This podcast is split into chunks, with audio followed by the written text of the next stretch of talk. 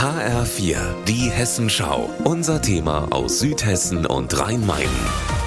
Mit Anna Vogel, guten Tag. Manche sind aus Holz, manche aus Plastik, auf manche sind kleine Namenszettel geklebt.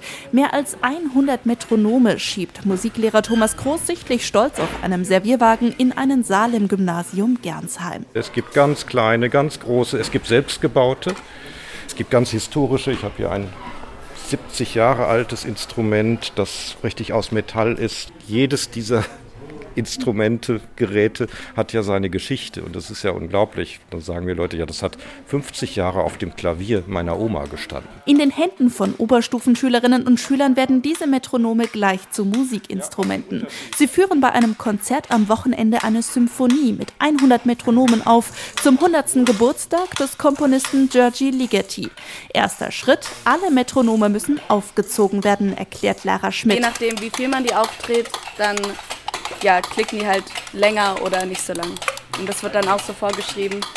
Je nachdem, wie lang man will, wie lang das Konzert geht, so soll dann auch das Metronom je nachdem aufgedreht werden. Dann gibt Lara ihren Mitschülern ein Zeichen und ein Metronom nach dem anderen fängt an zu ticken.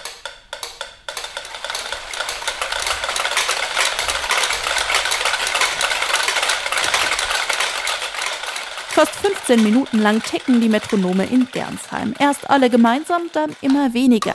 Die Schüler warten andächtig, bis das letzte Metronom verstummt ist. Musik, wie er sie bisher nicht kennengelernt hat, findet Schüler Hendrik Arnold. Man hat halt eben diese 100 Metronome, die schon irgendwo in einem Einklang und auch in der Ordnung gleichzeitig erklingen nur dadurch, dass sie halt eben ein anderes Tempo haben und halt auch nicht unbedingt jetzt exakt in derselben Sekunde gestartet wurden, wirkt das Stück halt ziemlich chaotisch, aber halt trotzdem interessant. Musiklehrer Thomas Groß lächelt. Auch ihn faszinieren die Metronome, die im Stück von Ligeti plötzlich zum Leben erwachen. Für Musiker ist ja ein Metronom auch ein wichtiges Instrument, um sich selbst zu disziplinieren. Das ist so ein herrlicher Widerspruch. Ne? Das diszipliniert uns und jetzt nehmen wir diese Maschine und sie muss selbst plötzlich Musik machen. Und das wird in Gernsheim morgen Abend im Konzert das letzte Mal so hörbar sein. Dann werden die Metronome wieder zu ihren Besitzern gehen und vermutlich alleine vor sich hin ticken. Anna Vogel, Gernsheim.